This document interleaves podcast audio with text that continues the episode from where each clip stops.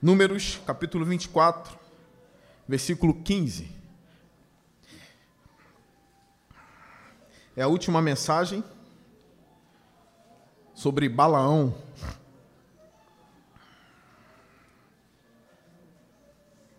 Vamos ler o texto, diz assim: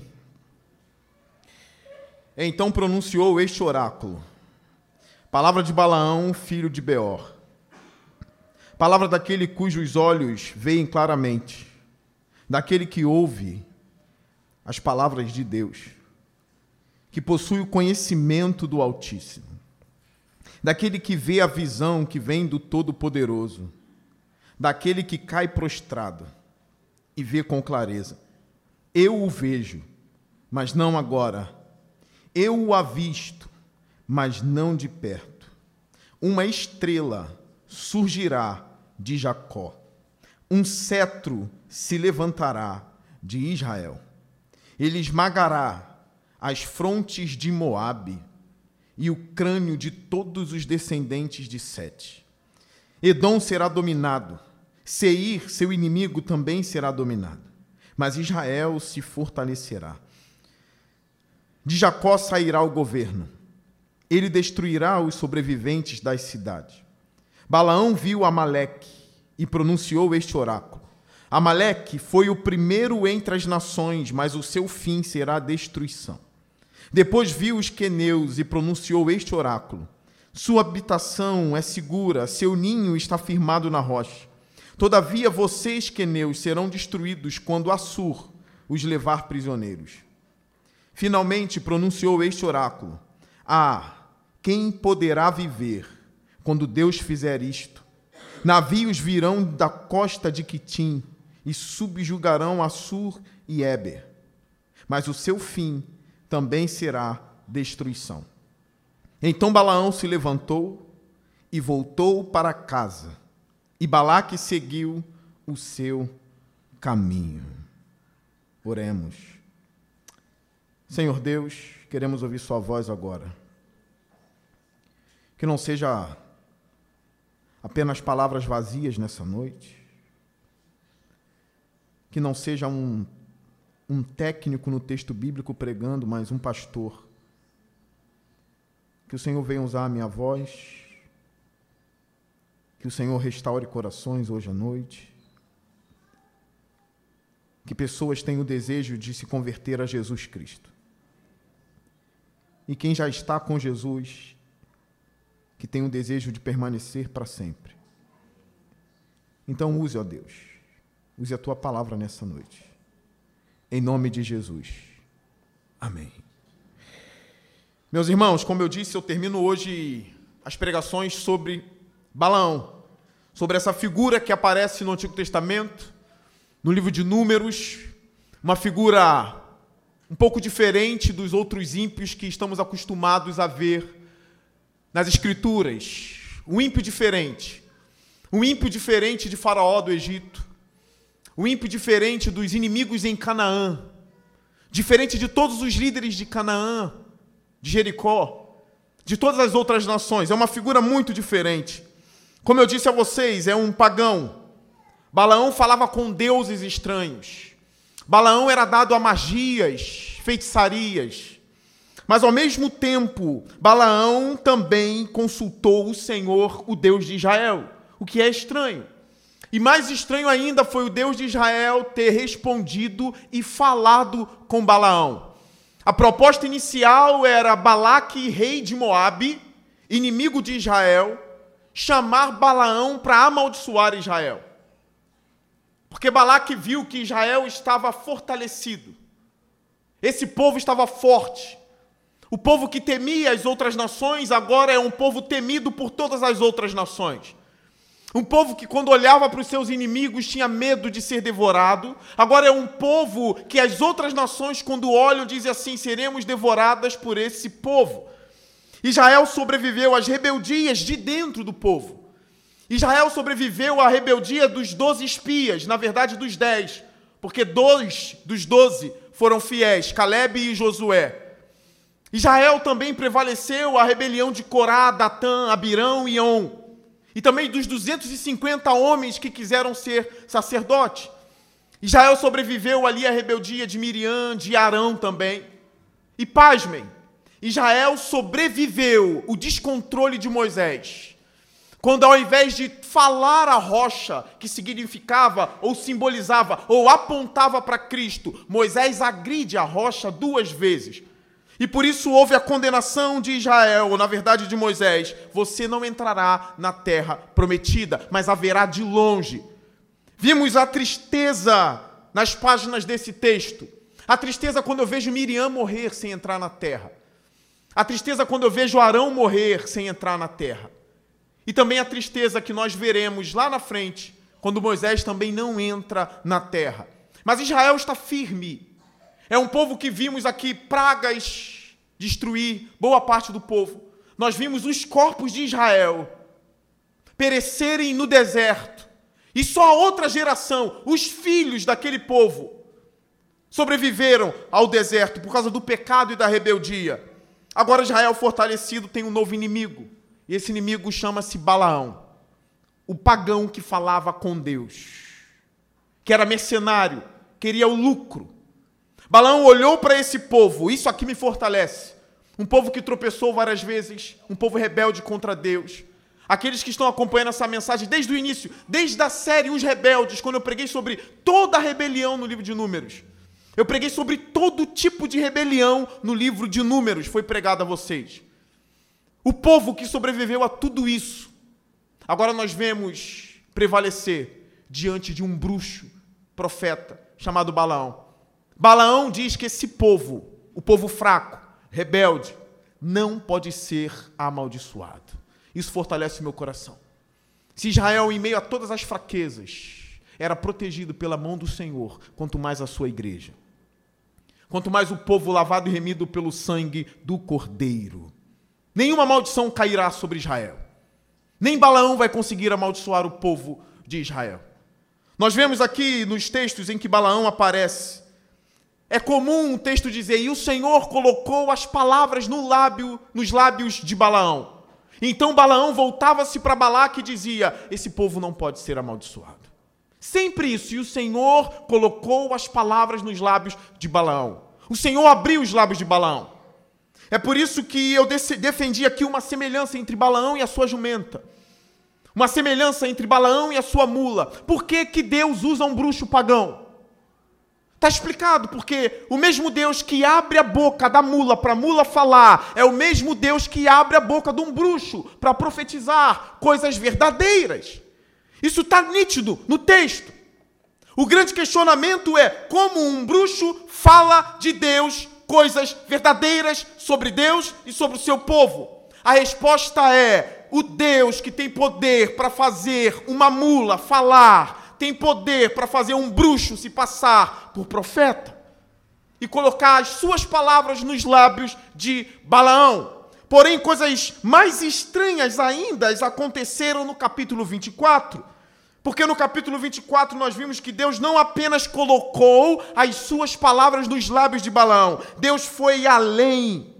Se a gente ler, por exemplo, o versículo 3 do capítulo 24, diz assim: E ele pronunciou este oráculo, palavra de Balaão, filho de Beor, palavra daquele cujos olhos veem claramente Palavra daquele que ouve as palavras de Deus, daquele que vê a visão que vem do Todo-Poderoso, daquele que cai prostrado e vê claramente. Algumas coisas estranhas estão acontecendo.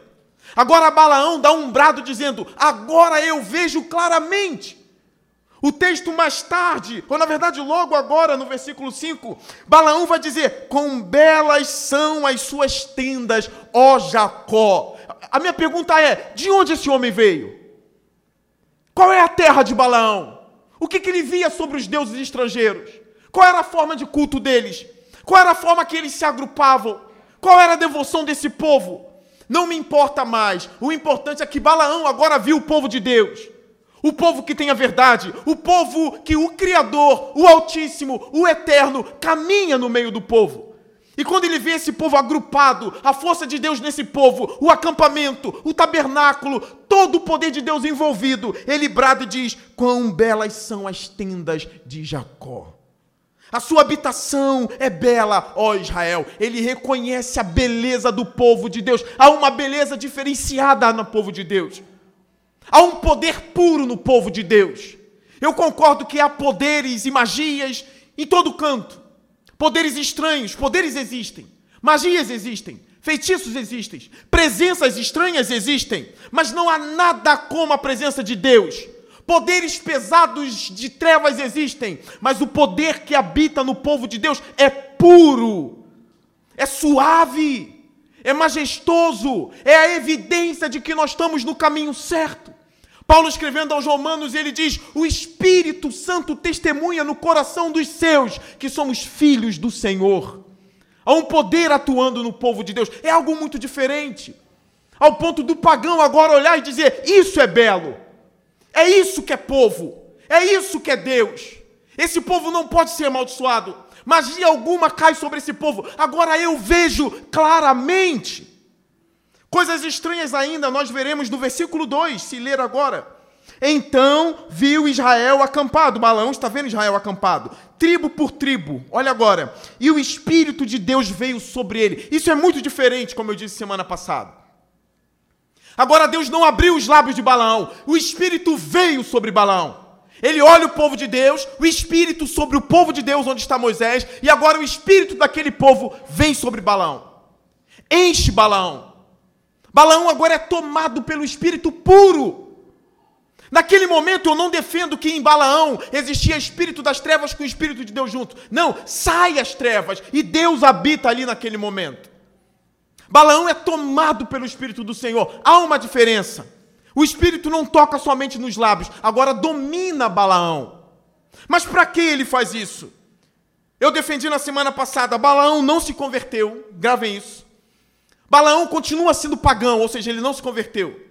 Balaão não abriu mão do prêmio. Ele está ali pelo dinheiro. Ele está ali pelo ouro de Moabe, pelo ouro de Balaque, ele quer ganhar o dinheiro, ele não mudou. O que Deus vai fazer então? Sabemos que Deus não rejeita um coração contrito e quebrantado, coisa que Balaão não tinha. Então Deus usa Balaão. Ele mostra esse poder a Balaão. Ele vem sobre Balaão para abrir os olhos de Balaão, para Balaão ver a beleza do povo de Deus e dizer para Balaque: não dá, Balaque, desiste. E então profetizar sobre o que Israel vai fazer com Moabe o poder que Israel terá no mundo e também sobre o Cristo que virá de Israel. Ele abre os olhos de Balaão para Balaão contemplar a sua beleza e anunciar aos povos pagãos que o Senhor de Israel é o verdadeiro Senhor. Imagine um bruxo dizendo para os reis pagãos: aquele povo é indestrutível. O Deus daquele povo é soberano e ninguém toca nesse povo. E a voz de Balaão soa como uma trombeta. Alguns estudiosos dizem que o Salmo 110 tem pegadas da profecia de Balaão sobre o Cristo. Nós vemos aqui essas coisas lindas saindo da boca de um profeta pagão. Então, olha só, advertência. Não é porque você provou algo sobre o Senhor que você é um verdadeiro crente no Senhor.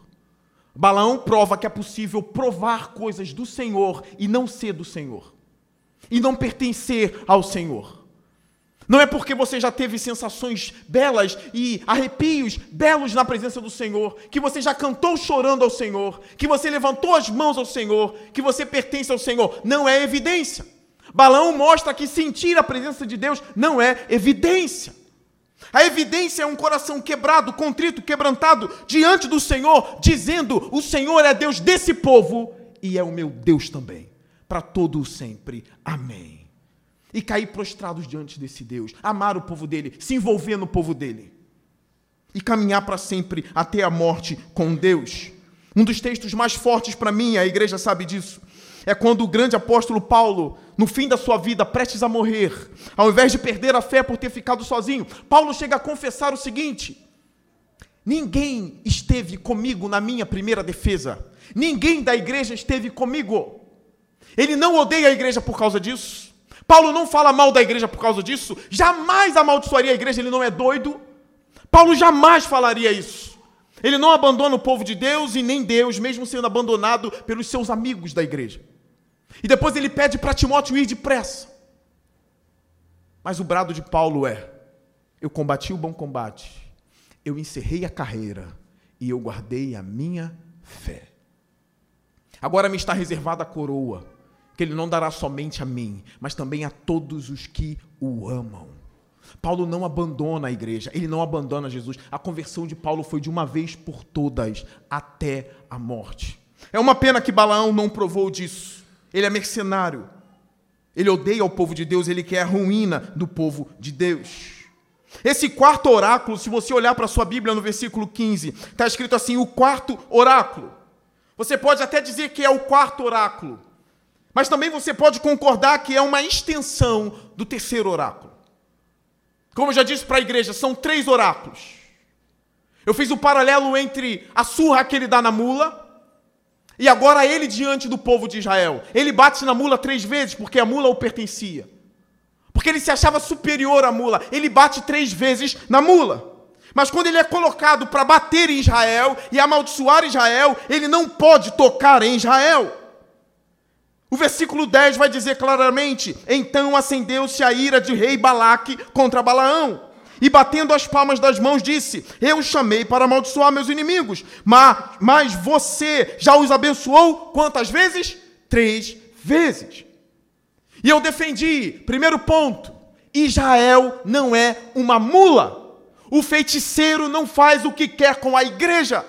Com a mula ele bate três vezes, mas diante do povo de Deus, que ele é colocado para surrar, ao invés de amaldiçoar, ele abençoa três vezes. São três oráculos de bênção, dizendo: esse povo não pode ser amaldiçoado. Todas as bênçãos recaiam sobre esse povo. O rei Balaque fica furioso. Balaão não encerra por aí. Agora as palavras vêm de Balaão, não mais ali por influência de Balaque. E ele diz no versículo 15: Então pronunciou este oráculo, palavra de Balaão, filho de Beor, palavra daquele cujos olhos veem claramente, de novo. Agora eu vejo claramente. Eu estou vendo a beleza desse povo, eu estou vendo Deus, eu estou vendo tudo. Não Deus face a face, óbvio que não.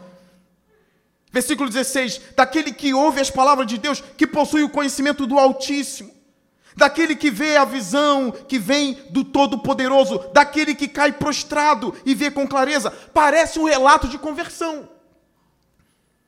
Ele chega a dizer que cai prostrado, e provavelmente ele caiu prostrado diante de Deus, em reverência ao Senhor. Ele caiu prostrado com a cabeça em terra, mas o coração dele não estava prostrado diante de Deus. Ele vê tudo isso. O relato dele sobre ele mesmo em relação ao Senhor é um relato poderoso. Não há quem não trema diante do Deus de Israel. Não há quem o veja e diga: maravilhoso, poderoso, majestoso.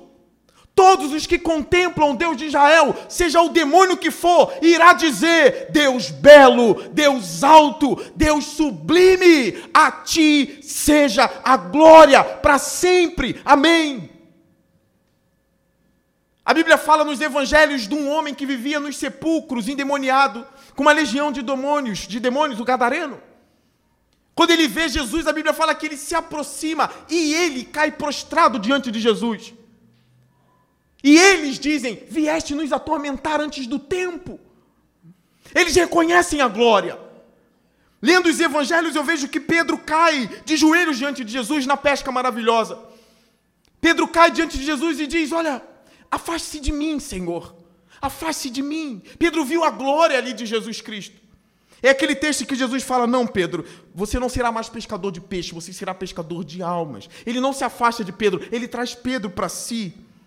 Os demônios também nos evangelhos falam isso. Eles caem prostrados e dizem: Vieste nos atormentar antes do tempo? Tiago vai dizer: Vocês creem em Deus? Muito bem, até os demônios creem e tremem diante dele. Não há para a gente pegar esse Deus, não tem como pegar esse Deus e diminuir esse Deus. Existem coisas difíceis nas Escrituras Sagradas. Existem coisas difíceis de entender sobre Deus, sobre as ações do mundo. Principalmente como pode existir um Deus altíssimo, poderoso, bondoso e ter o mal agindo na terra. Perceba que esses dilemas nunca saem da boca de Balaão. Balaão é inteligente, Balaão ele é teólogo, como eu, como eu defendi aqui no domingo passado. Balaque é teólogo também. Mas Balaão em nenhum momento questiona nada, ele simplesmente contempla e fala da beleza desse Deus. Quando eu estou lendo os textos bíblicos e eu leio as partes difíceis desses textos que eu não entendo, o que eu faço quando eu estou diante dessas partes das Escrituras Sagradas? Eu apenas contemplo a grandeza de Deus. E eu preciso cair em adoração a Ele. Por exemplo, nós vemos aqui Moab querendo massacrar Israel e não dá. E eu vejo os vídeos que estão acontecendo agora com Israel. Coisas terríveis acontecendo e falo, Senhor, por que isso? Por que a sua mão não intervém, Senhor? Por que o Senhor não age? E eu vejo que tudo isso passa pela boca de Abacuque também na época dele, passa pelos salmos. Existem homens na Bíblia dizendo: a minha tristeza, a razão da minha dor é porque a mão do Senhor não age mais da perspectiva do autor. Como pode Deus ser absolutamente belo, absolutamente soberano, e eu ser responsável pelos meus atos? Os muçulmanos serem responsáveis pelos atos deles? Balaão ser responsável pela escolha que fez? Nós não sabemos como isso funciona. As duas coisas são verdadeiras. Aí eu aprendo no Salmo 139 que o salmista começa a falar coisas sobre Deus que ele não entende. Ele diz: O Senhor sabe até mesmo as minhas palavras antes mesmo delas saírem dos meus lábios. O Senhor as conhece inteiramente. Qual é o tamanho do seu Deus? Não é possível que haja um crente aqui que pensa sobre Deus coisas menores que o próprio Balaão. Não é possível que você acha que o seu Deus é pequeno, enquanto tem um bruxo falando que ele é grande. O que, que você faz, Senhor? Eu não entendo. O Senhor não é um velho grande num trono. O Senhor é imenso, infinito, insondável, incompreensível. Coisas que não fecham na minha mente, fecham na sua mente. Eu confio em ti, a ti seja a glória. O salmista do Salmo 139, ele vai dizer: Tu me cercas por detrás e por diante, e sobre mim põe sua mão. Tem um momento ali, ele fazendo teologia da grandeza de Deus, ele diz: Tais coisas são grandiosas e maravilhosas demais para mim, e eu não posso comportar ou suportar. Estou envolvido com coisas maravilhosas demais, altas demais, para que eu fique dando pitaco nas coisas. É necessário agora, pelo menos nesse momento, se juntar a Balaão e dizer que Deus é belo mesmo. Só nesse momento eu concordo com Balaão. Só no momento em que Deus está agindo pelos lábios dele, eu concordo com Balaão. Mais uma vez, pegando coisas emprestadas do Salmo 139, tem uma parte que o salmista diz: Até as trevas são luz para ti. Eu não entendo. Trevas são trevas, luz é luz. Mas para Deus as trevas são luz. Como isso? Explica essa contradição. Não se explica, se aceita. Eu não sei como as trevas são luz. Porque se elas são luz, elas não são mais trevas. Mas essas coisas fazem sentido aos olhos do Senhor, à mente do Senhor. Ele chega a dizer: Todos os dias decretados para mim estão escritos no seu livro. E depois ele vai dizer: Como são maravilhosos para mim os seus pensamentos. Se eu ficar contando, eu nunca vou acabar. Não dá para ficar dando pitaco sobre a mente de Deus. Ele realmente é grandioso. Existe um momento que a gente precisa simplesmente contemplar e dizer: Eu não te entendo, mas eu te adoro e eu te amo. Eu confio que o Senhor é bom e é justo. Eu confio nisso. E eu me agarro a ti. Qual é o conselho quando a mente de Deus começa a esticar demais e você não consegue compreender? Qual é o conselho que eu dou? Adore lá. Adore na dúvida. Adore no assombro. Adore quando você não consegue compreender Deus e dê amém, porque se Deus fosse compreendido, eu não o adoraria. Eu costumo brincar lá em casa que eu não entendo nem a minha esposa.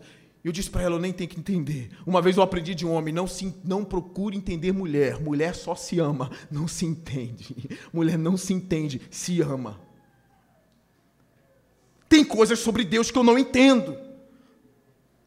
Eu sei dos motivos que ele faz isso com Balaão. Eu sei porque ele está usando Balaão como instrumento seu para isso. É claro que muitas coisas envolvidas aqui na vida de Balaão eu não vou entender, mas eu vou confiar na justiça de Deus. Deus é belo e grande. Cante louvores a Ele. Adore a Ele. Balaão não entra no povo de Deus para adorar, mas você está no povo de Deus. Quando vier adorar ao Senhor, não é possível que um bruxo haja melhor do que você. Não é possível que um bruxo caia prostrado e você nem se move diante da presença de Deus. Não é possível que um bruxo detecte toda a beleza e fique espantado e você fique imóvel, achando que o bom cristão é aquele que não tem afetos nem emoções, que o bom cristão é aquele que fica igual um militar, parado na igreja e anda, não ri, não se mexe, porque isso é bom, isso é o princípio do culto, é assim que eu me comporto. Não tem vida, um bruxo adora melhor. Ou na verdade fala melhor, se comporta melhor do que muitos. Parece que muitos não contemplam a grandeza de Deus na igreja. Parece que muitos não sabem quem Ele é. Querem ser sempre certinhos, bonitinhos, não se mexer, porque Deus, Deus não quer assim. Cuidado com isso. Contemple a beleza, caia de joelho, chora, ria, adore, levante as mãos santas, cantem louvores a Deus. Quando Israel adorava, era uma festa em Israel. Essa coisa robótica nós vimos só na igreja, em Israel não. Veja os vídeos dos hebreus cantando até hoje, a alegria que há no meio deles. Há uma alegria imensa. Há beleza em Deus. Beleza que nos deixa espantado. Espantados. Lendo esse texto, eu não posso, eu não posso Imaginar que um pagão veja Deus mais belo do que eu e do que você. O relato dele é muito forte. Palavras daquele que vem claramente, daquele que ouve as palavras de Deus, que possui o conhecimento do Altíssimo, daquele que vê a visão, que vem do Todo-Poderoso, daquele que cai prostrado e vê com clareza. Algumas coisas importantes Balão vai pronunciar aqui. Olha o que ele diz no versículo 17. Eu o vejo, mas não agora. Alguns teólogos acreditam que Balaão não está profetizando apenas sobre o Israel que vê. Quando ele diz que os meus olhos se abriram e eu vejo melhor e eu vejo claramente, parece que Deus tirou aquela visão de somente do povo acampado. Ele começou a ver coisas dos últimos dias. Alguns teólogos defendem isso. Outros vão dizer que são dias futuros próximos. Mas alguns vão dizer: olha, dá para defender que ele está tendo visões até mesmo dos últimos dias. E ele dá algumas pistas, tem algumas pegadas no texto. Eu o vejo, mas não agora. Eu o avisto, mas não de perto. É essa parte. Não é algo perto. Alguns apontam para os últimos dias. Dias. E aí eu fico chocado. Porque da boca desse homem sai profecias sobre Davi, e ao mesmo tempo sobre o Cristo. Se você estudar a cultura do Antigo Oriente Próximo, que é o período em que eles viveram, reis eram chamados de estrela naquele período. Você pega as, as outras literaturas, as literaturas pagãs, reis eram chamados de estrela. É por isso que muitos teólogos vão dizer, ele fala de Davi aqui, mas ele também fala do Messias ao mesmo tempo. Uma estrela surgirá de Jacó. O que, que é isso? O que, que Balaão está vendo? Uma estrela surgirá de Jacó. Um cetro se levantará de Israel. Não é dos Amalequitas. Essa estrela não se levanta dos babilônios, muito menos do Egito. Há sim um povo escolhido de Deus. É de lá que vem a estrela.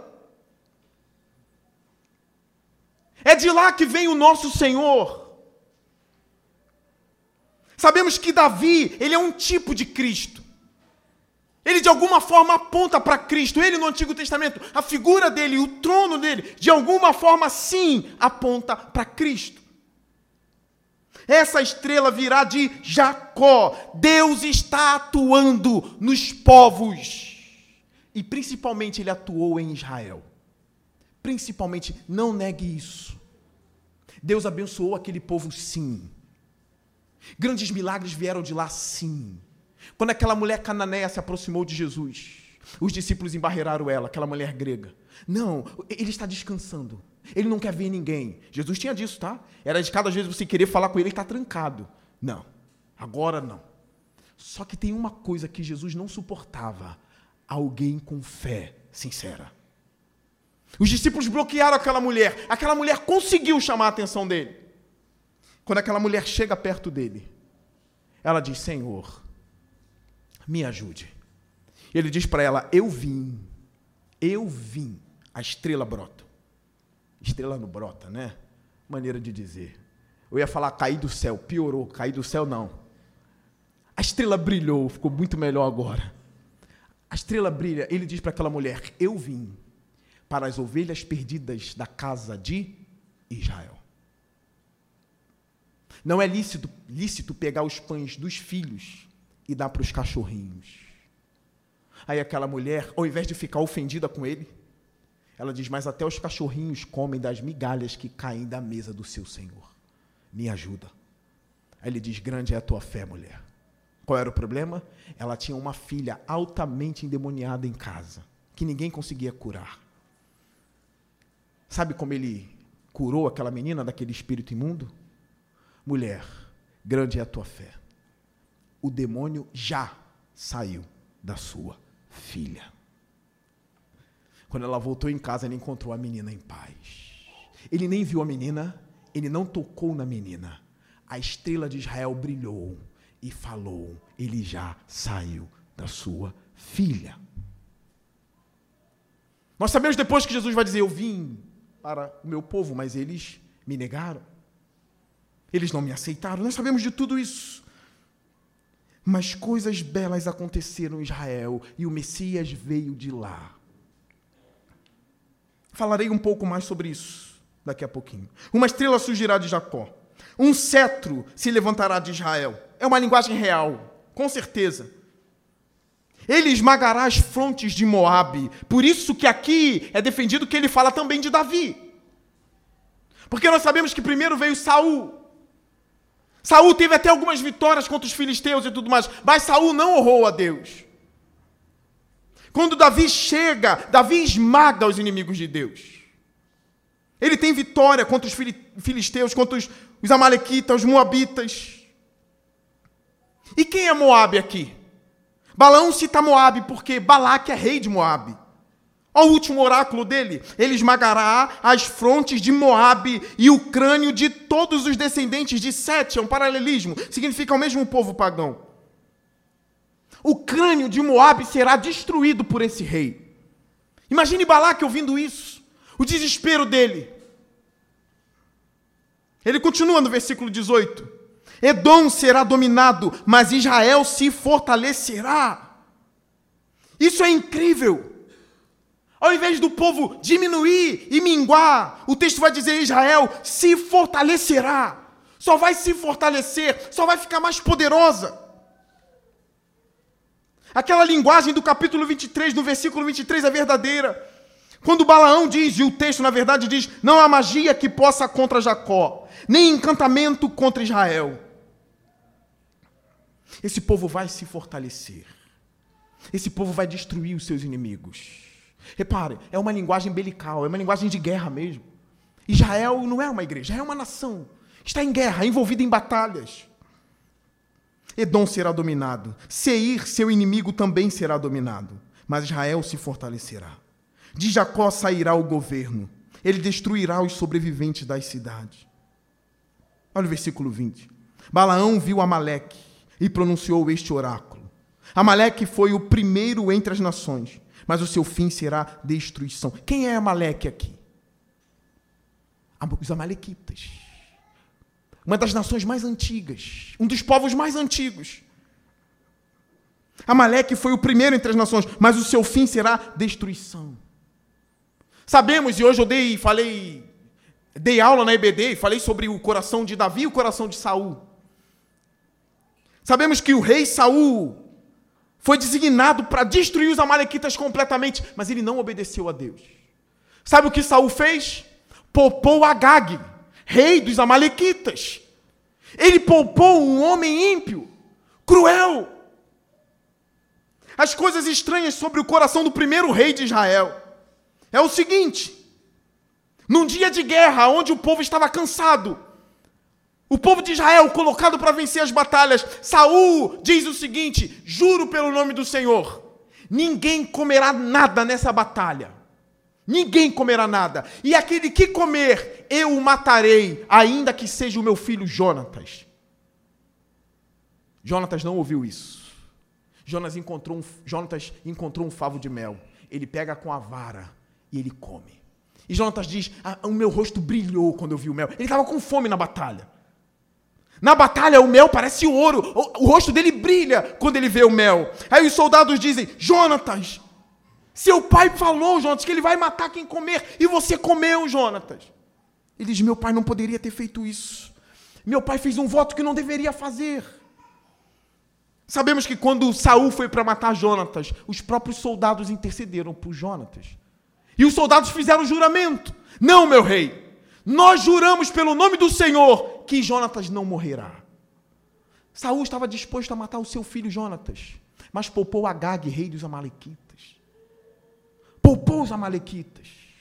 Quando Samuel chegou e viu que ele poupou, Samuel disse para Agag: Assim como você fez muitas mães chorarem, hoje a sua vai chorar, Agag.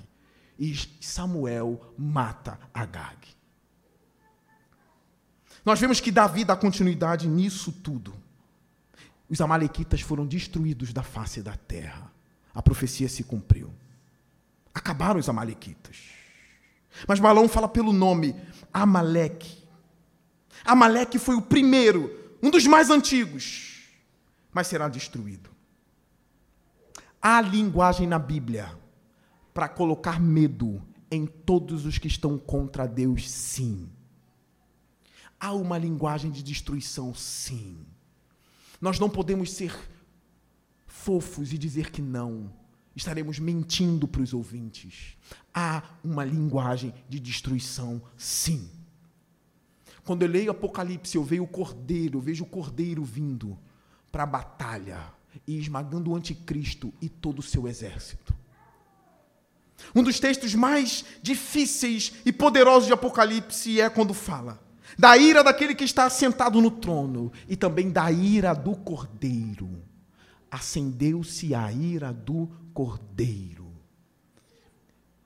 Jesus é o amado das nossas almas. Mas Jesus dá medo. Dá medo. Imagine você vê-lo agora face a face. Imagine como ele está diante de tanta maldade, de tanta malignidade na terra, com os nossos atos malignos. É por isso que nós somos chamados a se converter a se prostrar diante de Deus. Nós vemos Deus dizendo: Por acaso tenho eu prazer na morte do ímpio? Não! Por acaso o meu desejo não é que ele se arrependa e se volte a mim? Sim! Mas se isso não acontecer, há um pavor e um medo que vem da parte de Jesus. Não ouse se colocar contra ele. Não faça isso. A bondade odeia a maldade. Destruição virá a Maleque. Versículo 21. Depois viu os queneus e pronunciou este oráculo: Sua habitação é segura, seu ninho está firmado na rocha. Todavia, vocês, queneus, serão destruídos quando Assur os levar prisioneiros. Assur aqui, a maioria concorda que é a Síria. Uma outra nação virá para destruir esse povo, os queneus. Quando Assur levar os seus prisioneiros. Versículo 23. Finalmente pronunciou este oráculo. Ah, quem poderá viver quando Deus fizer isso ou isto?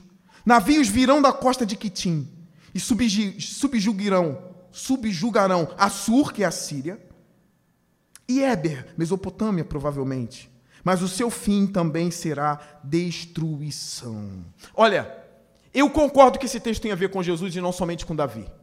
Porque, por mais que Davi destruísse os Amalequitas e combatesse outros povos, muitos desses povos continuaram existindo. Muitos dos inimigos de Davi continuaram existindo. Porém, Cristo veio ao mundo. E a profecia era que ele não traria só paz, mas ele traria espada. Aquele cordeiro abusado, espancado, cuspido, foi por um tempo pendurado numa cruz, no madeiro, pelos pecadores, pelos pecados. Na cruz está o coração de Deus pendurado pela humanidade. Mas na volta do Senhor Jesus estará a ira do cordeiro contra as nações, onde a maldade será destruída onde o homem maligno será destruído, ele não vai poupar os malignos. Essa profecia está de pé. Muitos dos inimigos de Davi sobreviveram. Mas não há inimigo que sobreviva quando o Cristo voltar. E é breve. Tem muita coisa acontecendo no mundo. É breve. Esse dia vai chegar. Eu quero muito ver o sorriso do cordeiro. Eu sei que alguns pensam, olha, ainda vai demorar muito esse dia.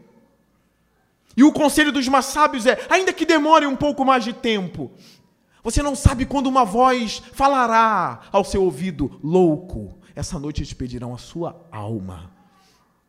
E o que você terá do outro lado? O sorriso do cordeiro? O que, que você vai ver ali? Jesus não brinca no trono do julgamento. Ele não brinca. É terrível mesmo. É de verdade isso aqui. Eu sei que tem muitos pregando por aí que ele é acolhedor. E ele está acolhendo todo mundo. Seja ímpio, profano ou santo. Alguns estão dizendo que é tudo igual. Mas Balaão está dizendo não é igual. A destruição virá. Até Assur, que foi usado para aprisionar um povo, virá contra Assur também, a Síria. Virá contra Éber. O fim virá. E eu estou falando daquele que disse: Eu falo e vejo claramente tudo isso. O fim já está posto. Não brinque de ser crente. Por favor, não brinque de ser crente. Uma das maiores evidências que talvez você não está brincando de ser crente é quando você fala com o seu Deus, quando ninguém está vendo. E ali você está nu diante dele, no bom sentido da palavra. Sem falsidade, sem mancha, orando a ele de todo o coração. Onde ninguém está te vendo e ali você se coloca para falar e adorar a ele. Ali está evidenciado. Eu não sou de mentira. Porque até mesmo quando ninguém me vê, eu estou aqui o adorando. Ainda quando ninguém está vendo a minha carinha de crente. Agora não tem carinha que as pessoas fazem quando cantam. Ali não tem mais fingimento. Até o texto, quando diz, Senhor, tu me sondas e me conheces, as pessoas falam, olha, que Deus maravilhoso, ele me sonda. Irmãos, pensa bem na passagem. Ele te sonda. Ele sabe da podridão que está no seu interior também. O que você faz? Se coloca diante dele, sem fingimento, sem falsidade. E é ali que você mostra que é verdadeiro, é ali que você mostra que não é Balaão. É quando não tem Balaque, é quando não tem reino, é só você e ele ali. É um dos melhores momentos da vida. É quando está você e o Criador. O texto de Gênesis que diz que o Criador vinha pelo jardim para falar com Adão. É um belo texto. Esse texto ele simboliza também quando estamos a sós com Deus, no nosso quarto fechado, no nosso jardim. É a coisa mais linda e poderosa do mundo. Você pode ser um excelente adorador aqui, um excelente crente aqui, mas o que vai ficar como certo diante dos anjos e diante de Deus é se você é crente sozinho também.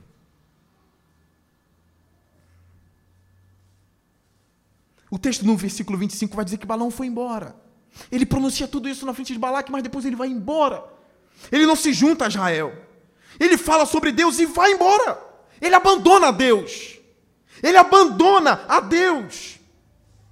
Então Balaão se levantou e voltou para casa. Esse texto é péssimo para Balaão. E Balaque seguiu o seu caminho. Cada um um ouviu as belezas de Deus e o outro viu a beleza de Deus, e cada um vai para sua casa. Isso é pecado. Quando se ouve sobre Deus, não é para ir para casa, é para ir a Deus. É para ir a Ele. Até quando será casa rebelde? Até quando virá a voz do Senhor e não virá Ele? Até quando virá e voltará para casa? Agirá como Balaão? Agirá como Balaque, que ouve, ouve, ouve, mas não muda? Não volta para casa, volta para Deus, vá para Israel, vá para a igreja, busque o Senhor. As Escrituras ainda bradam dizendo: a salvação é no dia que se chama hoje. Hoje é o dia da salvação. Não volte para casa, Balaão. Não volte para casa, Balaque. Vá para Israel. Vá para Deus. Vá para a igreja. Esse texto também, aqui eu estou finalizando já. De verdade. São 8h40. Existe uma igreja em que a mensagem começa a acabar às 8h40. Não se iluda, eu posso ir até às 9 sem querer. Eu fecho essa mensagem dizendo que a presença de Balaão e a presença de Balaque significa aqui que Israel não pode ser amaldiçoado. Eu já disse isso várias vezes. Porém, significa também que há uma maneira de fazer Israel tropeçar. Uma astúcia satânica. Satanás não pode colocar as suas mãos no povo de Deus. Mas ele lança armadilhas para o povo de Deus. Olha o início do capítulo 25, quando diz que Balaão foi embora e Balaque foi para casa. Na verdade, Balaão foi para casa e Balaque seguiu seu caminho. Olha o capítulo 25, olha o início. Parece que Balaão sumiu da cena, mas não. Parece que Balaão não fez mais nada, ele fez. Ele fez algo. Balaão fez algo. Ele fala essas coisas belas, mas ele fez algo contra Israel e ele levou dinheiro para isso. É estranho quando Balaão vai embora para casa e Balaque segue o caminho, como se nada tivesse. Parece que Balaque nem assustado tá. Se eu fosse rei de Moab, eu ficaria assustado, mas simplesmente Balaque segue o seu caminho. E aí o, o capítulo 25 nos surpreende quando diz: Enquanto Israel estava em Sitim, o povo começou a entregar-se ao quê? A imoralidade sexual com as mulheres moabitas. Quem é rei de Moabe? Quem é rei de Moabe? Balaque. É por isso que ele foi em paz para casa. Amaldiçoar não dá. Mas Balaão me ensinou a fazer o povo tropeçar. Vou colocar as mulheres lá. Aquelas que seguem os nossos deuses estranhos. No meio de Israel. Eles vão cair com elas e vão tolerar os deuses dela. Vão até adorar juntos. E aí a ira de Deus e não do diabo vai se acender contra Israel. Porque o diabo não toca no povo de Deus, mas Deus toca no seu povo. E agora? É a astúcia maligna de Balaão. A magia não pode. Mas o Deus dele é santo. Eu vi claramente. Se eles forem iníquo, esse Deus santo vai se voltar contra eles. Está escrito que o Senhor é puro de olhos e não pode contemplar o mal. Está escrito que o Senhor é santo. Está escrito que o Senhor não tem o culpado por inocente. Eles se entregaram à imoralidade com as mulheres moabitas, versículo 2, que os convidavam aos sacrifícios de seus deuses. O povo comia e se prostrava perante esses deuses. Assim Israel se juntou à adoração a Baal. E a ira do Senhor acendeu-se contra Israel. Mas maldição alguma chegará à tenda de Israel Macumba alguma chega a Israel, mas a ira de Deus chega a Israel. A quem tememos mais? Ao diabo ou a Deus? Tememos a Deus. Astúcia maligna de Balaão é o tema da mensagem. Eu falo o tema no fim, eu sou estranho. Astúcia maligna de Balaão. Eu termino o texto lendo o capítulo 31, a gente fecha aqui. 31, versículo 1. No mesmo livro, Números 31, diz assim: O Senhor disse a Moisés: Vingue-se dos midianitas, pelo que fizeram aos israelitas. Depois disso, você será reunido aos seus antepassados. Moisés, você vai morrer depois disso. Deus já está anunciando a morte dele.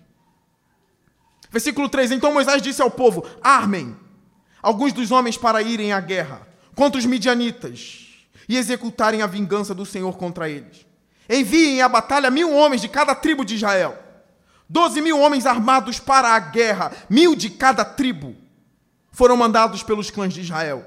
Moisés os enviou à guerra, mil de cada tribo, juntamente com Finéias, filho do sacerdote Eleazar que levou consigo objetos do santuário e as cornetas para o toque de guerra. Lutaram contra Midian, conforme o Senhor tinha ordenado a Moisés, e mataram todos os homens. Entre os mortos estavam os cinco reis de Midian: Evi, Requem, Zur, Hur, Reba. Também mataram a espada Balaão, filho de Beor. Você não vai escapar, bruxo. Você não vai para casa. Porque quando você está diante de Deus, não tem mais volta. Não tem mais casa. Escolheu o mal. Só a misericórdia do Senhor. Só caindo a Ele. Com toda a honestidade do coração e dizendo: Eu pequei de verdade. E se o Senhor achar graça, perdoe-me. Eu quero voltar aos seus braços a malignidade não vai coabitar com a bondade de Deus. Nunca. Mataram também a espada Balaão. Olha o versículo 15. Vocês deixaram todas as mulheres vivas? perguntou-lhes. Foram elas que seguiram o conselho de Balaão? Vocês estão vendo? Ele não amaldiçoa, mas ele dá o quê? Conselhos. E conhecendo a teologia do texto, eu não acrescento no texto, eu digo na teologia do texto. Conselhos malignos de Balaão. Foram elas que seguiram o conselho de Balaão e levaram Israel a ser infiel ao Senhor no caso de Peor? De modo que uma praga feriu a comunidade do Senhor. Não foi o diabo que enviou a praga, Deus enviou a praga. Tema ao Senhor, igreja. Não seja covarde contra os inimigos. Vocês não são convidados a temer os inimigos. Não. Nós só tememos a Deus. Nós só tememos a Deus. É uma mensagem de Deus aos nossos corações. Não adianta dizer o diabo não me toca. Se é você que toca nele todos os dias. Se é você que peca, peca, peca e não para. Ainda ousa dizer: Eu devo ser muito abençoado porque eu vivo pecando e tudo dá certo. Como se a mão do Senhor estivesse aprovando tudo isso. Ele não está. Maldição alguma chegará à tua casa. Mas o mal do povo de Deus chama-se rebeldia. Algo está posto na Escritura. A rebeldia é pior do que o pecado de feitiçaria. Balaão sabia que por meio da feitiçaria ele não conseguiria, mas por meio da rebeldia ele conseguiria. Não seja rebelde contra Deus. Cuidado com o que sai da sua boca contra Deus. Cuidado com o que você faz com o povo de Deus. Não seja pedra de tropeço para ninguém. Não se volte contra as coisas santas foi demonstrado no livro de Números. Eles se voltaram contra Moisés, eles se levantaram contra Deus, eles se levantaram contra o maná, eles se levantaram contra a rocha, eles se levantaram contra tudo e depois adoraram outros deuses.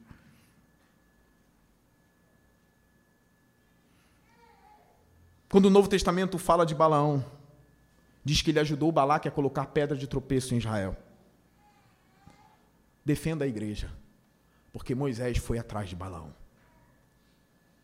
Não se junte com os ímpios para destruir a igreja. Faz como os Moisés. Eu vou caçar Balaão.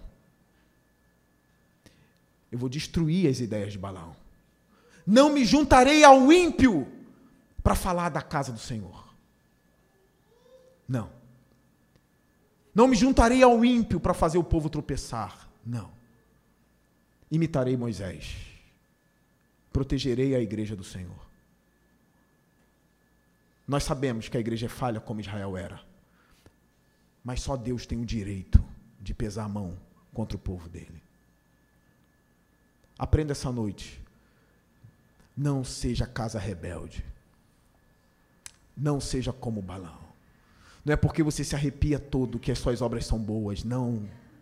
Não é porque você acha que fala com Deus face a face que as suas obras são boas. Não. Como é a sua conduta diante de Deus e da sua palavra? Pensa nisso. Não se afaste do Senhor. Se apegue a Ele.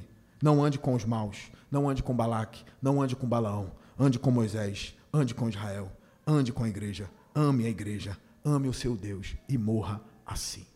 Eu quero orar por você. Curve sua cabeça.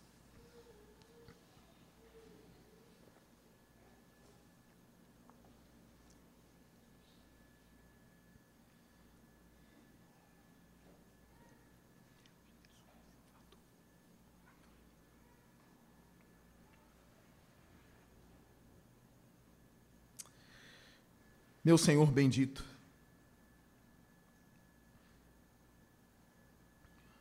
perdoe os nossos pecados. Seja lavado agora os nossos pecados, Senhor. Purifica-nos, ó Deus.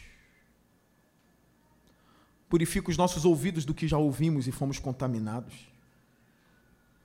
Purifica os nossos lábios, por ele já ter contaminado alguns ouvidos nós aprendemos que não podemos nos voltar contra Deus e o seu povo. Pai, nós aprendemos que só se volta contra o seu povo o Senhor. Só toca na igreja o Senhor. Só toca na igreja quem derramou o sangue por ela.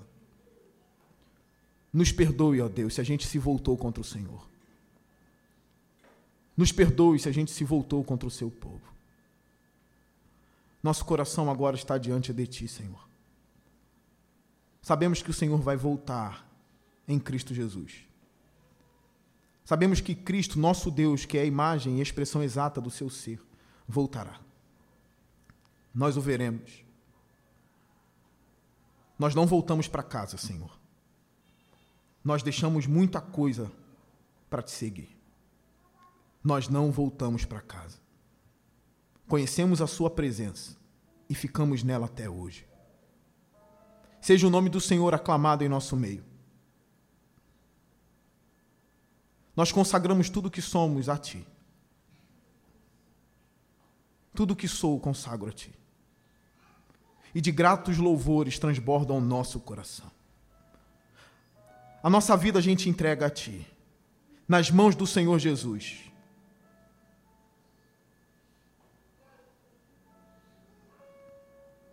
Obrigado, Senhor, por sustentar a sua igreja.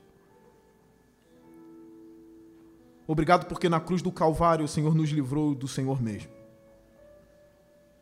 Que a gente não pisoteie o sangue de Jesus, mas que a gente o ame e o abrace para sempre. Seja exaltado o Cordeiro de Deus, Rei dos Reis e Senhor dos Senhores, para todo sempre. Amém. Fique de pé, vamos louvar o Senhor.